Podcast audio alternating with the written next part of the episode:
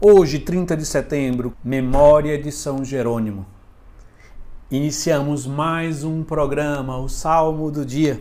E o salmo de hoje é o Salmo 18, 19, que nós vamos ler a primeira estrofe que diz: A lei do Senhor Deus é perfeita, conforto para a alma.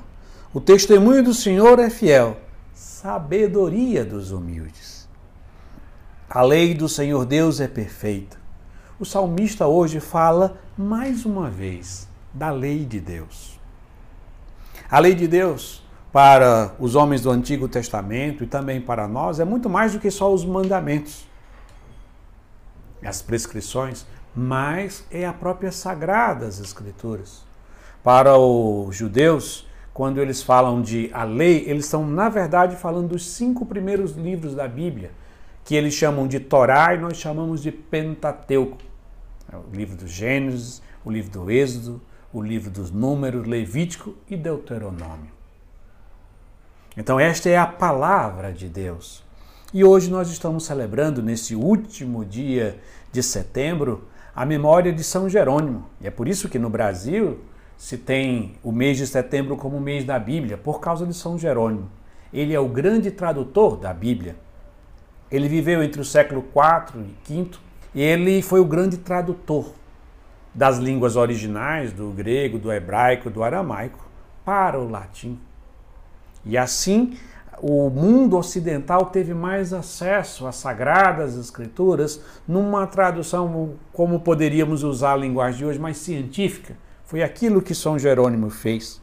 E para fazer esta obra, São Jerônimo foi morar em Belém. Ele fez uma grande peregrinação na Terra Santa, mas foi morar em Belém. Mas mais especificamente, numa gruta, ao lado da gruta aonde Jesus nasceu. E entre essa gruta onde Jesus nasceu e a gruta onde São Jerônimo morava e onde ele fez a tradução da Bíblia, tem ligação entre uma e outra.